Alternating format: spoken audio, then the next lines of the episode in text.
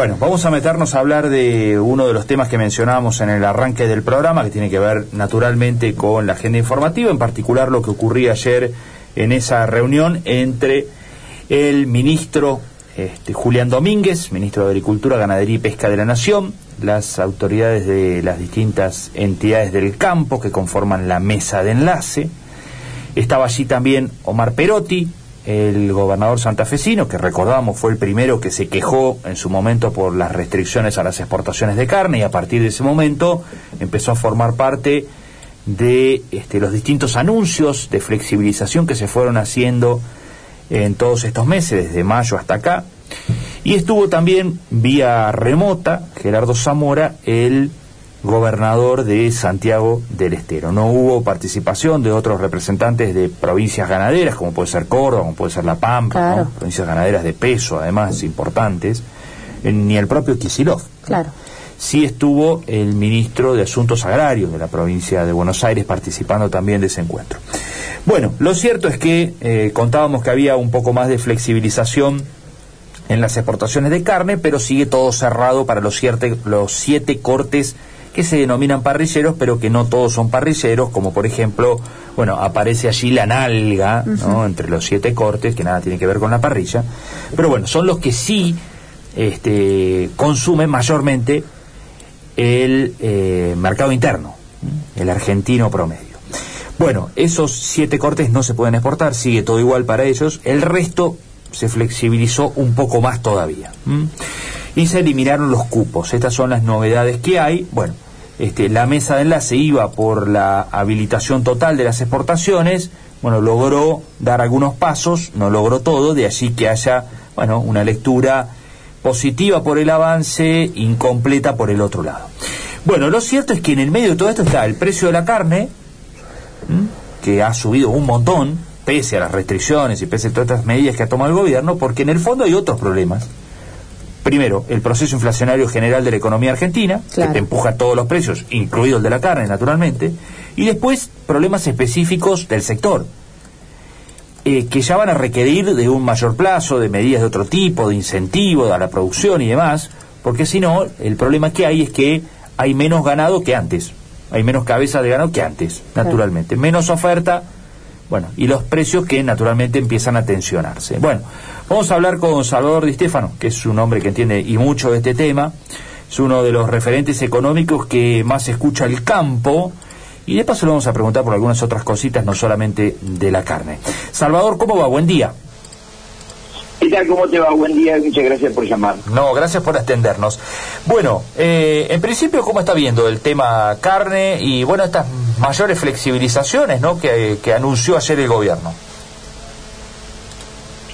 No, no la, no la veo bien porque, como vos bien dijiste, vos tenés un problema con la carne que es eh, derivado de, que tenés 23 millones de, vacas. Eh, la aparición es muy baja en la Argentina, estamos con una aparición, una relación ternero-vaca de 60%, con lo cual vos vas a tener en el campo 13 millones 800 mil terneros de los cuales la mitad son este, machos y la mitad son hembras. Y si vos querés seguir comiendo carne en los próximos 10 años, eh, tenés que retener como mínimo, mínimo en 15 a 20% de hembras. Claro. Con lo cual vos tendrías que retener aproximadamente 2.600.000, 2.800.000 animales. Te quedan 11 millones de, de terneros nuevos si manda eso a faena, la oferta de carne cae estrepitosamente y los precios se van a las nubes. O sea que Argentina tiene un problema insalvable con la carne. Y aquel que quiera solucionar el problema de la carne vacuna en el solo en el marco de la carne vacuna está cometiendo un grave error. Vos lo que necesitas es este, un proceso de capitalización, tratar de, de tener más madres. Para tener más madres también se necesita más campo, no hay no hay tanto campo ganadero ni tanto campo acondicionado para la ganadería, ¿ok? Eh, entonces, es, todo un proceso de, mayor oferta de animales. Por otro lado, este, esa, esa poca cantidad de terneros que hay en el mercado, cuando se pone a la venta, se paga muy caro. Se ha llegado a pagar 420 pesos el kilo de internada. Claro. Ponele que eso fue un precio muy alto, ponele que este, 360 sea un precio, 350 sea un precio. Ese animal vos lo compras con 180 kilos, lo tenés que llevar a, engordar como mínimo a 320, 360 kilos, y lo engordás, si lo querés engordar rápido, tenés que usar maíz, y el maíz está en un precio carísimo, 210 dólares la tonelada. Claro. Y si lo lleva a pasto, tiene que tener el costo de oportunidad de la inflación, que llevarlo a pasto lo tenés que llevar los años a pasto, y los años a pasto es una inflación del 100%. Por lo cual, ¿qué te quiero expresar este, con esto? Eh, lo que yo te quiero expresar es que no, no tiene solución esto. El precio de la carne va a seguir siendo caro. Entonces hay que empezar a trabajar con carnes alternativas, como el cerdo, como el pollo, como el cordero, para como el conejo, como el pavo, como lo que se te ocurra, eh, para que la gente tenga proteína cárnica y mientras tanto iniciar un proceso de, capitalización de, madres, de tener más madres en el campo argentino para que a futuro den más terneros y volvamos a tener carne este, en el país. Por otro lado, hoy tenés un precio internacional de la carne único, eh, que vos no podrías este, dejar pasar, porque también sos un país y tenés una, contabilidad, una economía y te están pasando muchos dólares. Así que es un problema muy complejo eh, que va a cambiar, creo yo, para mí, el, consumo dietario de los argentinos. Claro. Eh, por lo pronto, los precios van a seguir firmes. Eh, ¿Puede haber algún límite en la suba de precios por el lado del bolsillo de la gente? Digamos, cuando se resienta el consumo, ¿los precios irán a desacelerarse? Eh, yo no creo. No. No, no creo. O sea, a ver, si vos este, me, me haces una mala jugada y lo que vas este, a hacer en el mercado es tratar de cerrar la exportación y me ahogás en el mercado interno, los precios van a bajar. Ahora, si los precios bajan, no va a incentivar a nueva inversión, con lo cual el año que viene vamos a tener un problema mayor, ¿me explico? Sí, lo que pasó en su momento. El mercado libre, claro, yo tengo que tratar de dejar mercado libre para que el mercado gane dinero, se pueda recapitalizar, pero esto está en el marco de un problema mundial, la carne en el mundo es cara. Mm. ¿Y por qué es cara la carne en el mundo? Porque la vaca tarda nueve meses en dar un ternero o una ternera. Entonces, si vos ves este, la cerda, la cerda te da 2,2 apariciones al año y cada vez que da aparición da 12 animales. Entonces, es más productivo hacer este cerdo y darle de comer cerdo a la gente que darle de comer este, carne vacuna. Mm. El pollo, cada 45 este, días, este, da vuelta, digamos, el galpón. Entonces, este, el cordero, te, hay corderos melliceros, te dan este, dos o tres al año. Este, entonces, vos tenés que buscar otras carnes alternativas para proveerle a la gente. El, esquema actual, nosotros tenemos muy pocos animales. Para que vos te dé una idea, vos te acordás que cuando eras chico nosotros éramos potentes y Brasil tenía menos vacas que nosotros. Sí. Hoy, la aparición del mercado de Brasil es igual a todo el stock de Argentina. Hmm. ¿Sabes lo que te dije? Sí, impresionante. Impresionante. Entonces nosotros, digamos, este, con todas estas políticas desastrosas para que, han terminado fundiendo al criador, al engordador a corral, que han destruido el mercado de la carne, lo único que hemos logrado es ofertar a medida que transcurre el tiempo menos carne en el mercado. Eh, la otra variable clave acá, el maíz. ¿Hay expectativa de que el maíz afloje en su cotización?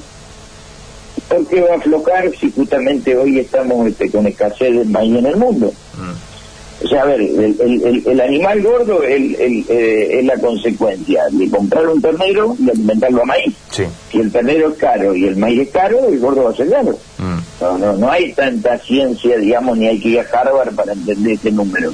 El maíz hoy en el mundo, hoy está fallando la cosecha de, maíz de, de primera de Brasil, que se hace en los estados de Paraná, este, Santa Catarina y Río Grande do Sur.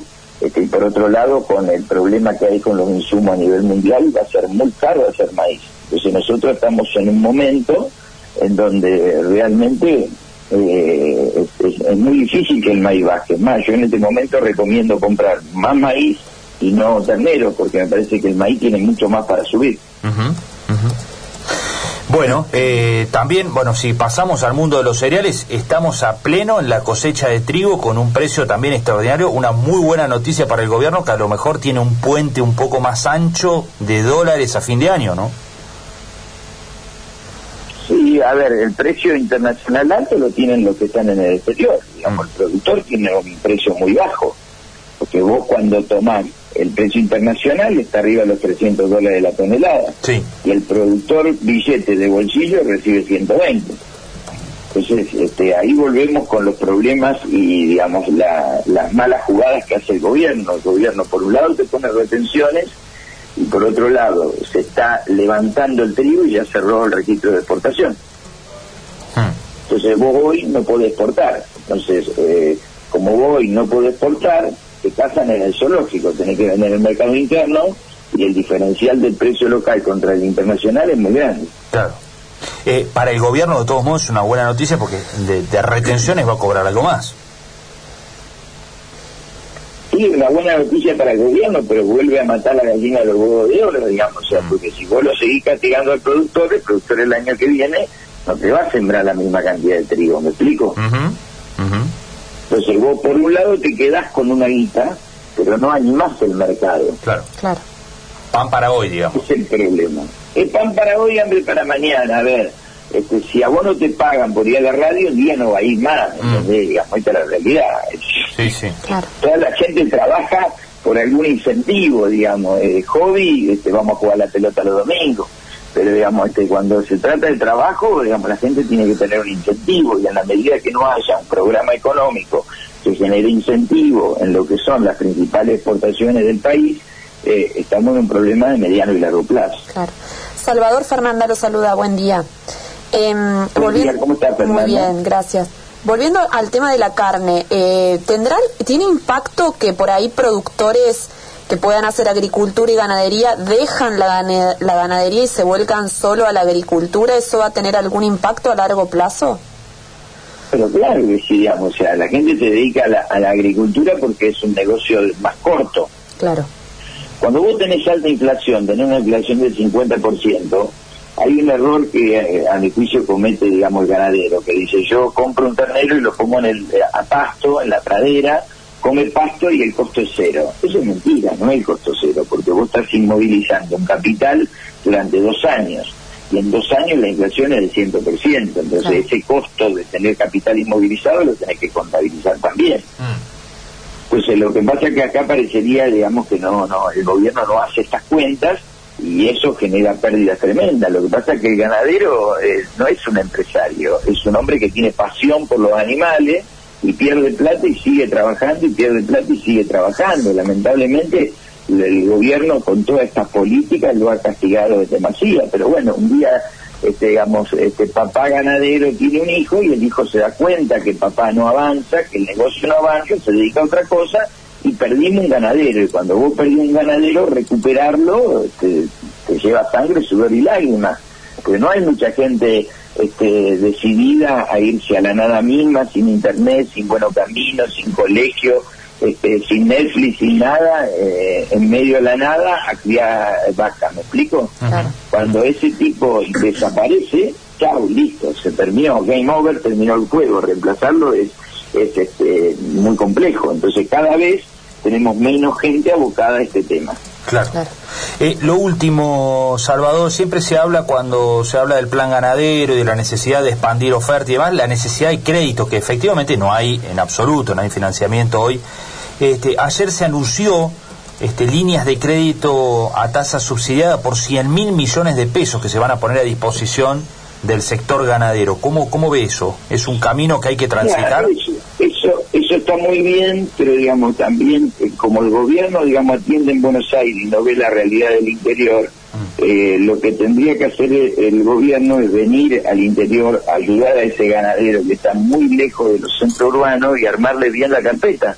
Porque muchas veces el ganadero tiene todo, pero no, no, no tiene el profesional adecuado para pedir ese crédito o no tiene eh, la capacitación adecuada para ver qué va a hacer con ese crédito o no tiene la ayuda del Estado este, para, para, para que lo acompañe en ese proceso. Entonces, vos también tenés que tener como Estado esa situación. El Estado trata al ganadero como si fuera el gran empresario. Y el, ganadero es un emprendedor que necesita mucha ayuda del Estado. Ah. No te dije que le den plata, le dije que lo ayuden en el armado de la carpeta, en la capacitación y, y todo lo relativo. Pero como en Argentina no tenemos política de Estado, no tenemos política federal, no tenemos este, una política ganadera, este, eh, está todo hecho a la Bartola. Este, nosotros lo que generamos es grandes anuncios que después no se pueden llevar a la práctica, ¿me explico? Bueno, algún día tendremos el Ministerio de Agricultura y Ganadería en, el, en Río Cuarto, en de Anfunes o en Reconquista, ¿no? Bueno, vos fijarte una cosa, en Estados Unidos, la Reserva Federal de Estados Unidos, que es el Banco Central, este, digamos, tiene 12 reservas federales distribuidas por todo Estados Unidos. Mm estudiando qué pasa en cada lugar de, Estados Unidos y luego se juntan todos en, en, ¿cómo se llama? En, este, en Washington y desde allí este, toman las medidas económicas necesarias para el país. Pues viste algún banco central en la zona núcleo, un banco central en la zona Cuyo, este, delegaciones del Ministerio de, Economía en el NEA y en el NOA. Claro. Cuando vos a Buenos Aires lo único que conocen es el conurbano, se arman una política exclusivamente para el conurbano, con un tipo de cambio bajo que a nosotros nos mata, este, que es solamente beneficiosamente eh, beneficiosa para Capital Federal, este, digamos, y dentro de esa política que eh, eh, llevan a, este, adelante, solo este, dan subsidios para que vivan bien todo el conurbano y todo capital. ¿En detrimento de quién? Y de San Luis, de Córdoba, de Santa Fe, de Mendoza, etcétera, etcétera. Entonces, lamentablemente, presidentes porteños, cuando digo presidentes porteños me refiero a todos los presidentes porteños, este, su visibilidad solo llega hasta el obelisco. Llámese Cristina, Macri o Alberto Fernández. Salvador, gracias como siempre, muy amable. Chau, chau. Hasta la próxima. Ahí estaba Salvador Di Stefano, ¿eh? un referente económico del sector agropecuario, al que escucha mucho el sector agropecuario y es muy convocante cada vez que visita o da alguna charla por el interior de la República Argentina, que está permanentemente haciendo eso, está dando charlas y explicando y dando su mirada sobre el momento, sobre las proyecciones, sobre las medidas que toma el gobierno, etcétera, etcétera. Este, bueno, repasando aquí un poco el panorama de la carne, que la verdad es que es muy complejo el panorama de la carne, ¿no? Es muy complejo, tiene muchas variables en el medio, cuando uno toca en un lado y trata de calibrarse, descalibra el otro, y, y, si trata de cuidar el precio de la, de la carnicería para que la gente pueda comprar, le arruina el negocio al productor ganadero y entonces desalienta la producción y se cae la oferta y al final después finalmente el precio sube lo mismo, pero con menos cabezas de ganado en la Argentina, y entonces este, hay una cosa, hay una intención por ahí de obtener una respuesta rápida que termina generando un problema mucho más grave en el mediano y largo plazo. Eh, en el medio hay variables que por supuesto no se manejan aquí internamente, por ejemplo el precio del maíz, que es un costo central naturalmente del engorde de los animales, con precios internacionales, que bueno, que acá, por supuesto, vía retenciones están desacoplados. Son otros los precios en el mercado interno que en el mercado mundial. Recién bien lo repasaba Salvador Di Stefano. ¿Cuánto cobra un productor maicero por su tonelada? ¿Cuánto cobra un sojero? ¿Cuánto cobra un triguero? ¿no? que es muy diferente a lo que uno ve en la pizarra de Chicago todos los días. Claro. ¿Eh? Nada que ver. Primero, porque el tipo de cambio es distinto. ¿sí? Cuando uno observa lo que es el tipo de cambio oficial. Ya ahí hay una brecha con el tipo de cambio este, libre o blue, muy grande, casi 100%. Y después porque además le aplica retenciones a cada uno de esos granos. Entonces, bueno, lo que termina llegando al bolsillo del productor es muchísimo menos de lo que uno observa naturalmente en las pizarras internacionales.